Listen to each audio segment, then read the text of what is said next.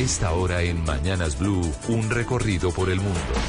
4 de la mañana, 30 minutos. Arrancamos el recorrido por el mundo con la noticia que llega desde Estados Unidos. A partir de hoy, los colombianos podrán acercarse a la oficina de registro federal de ese país para iniciar los trámites del programa de reubicación familiar, el que se anunció como una medida para aliviar la migración ilegal. Roxana Marín.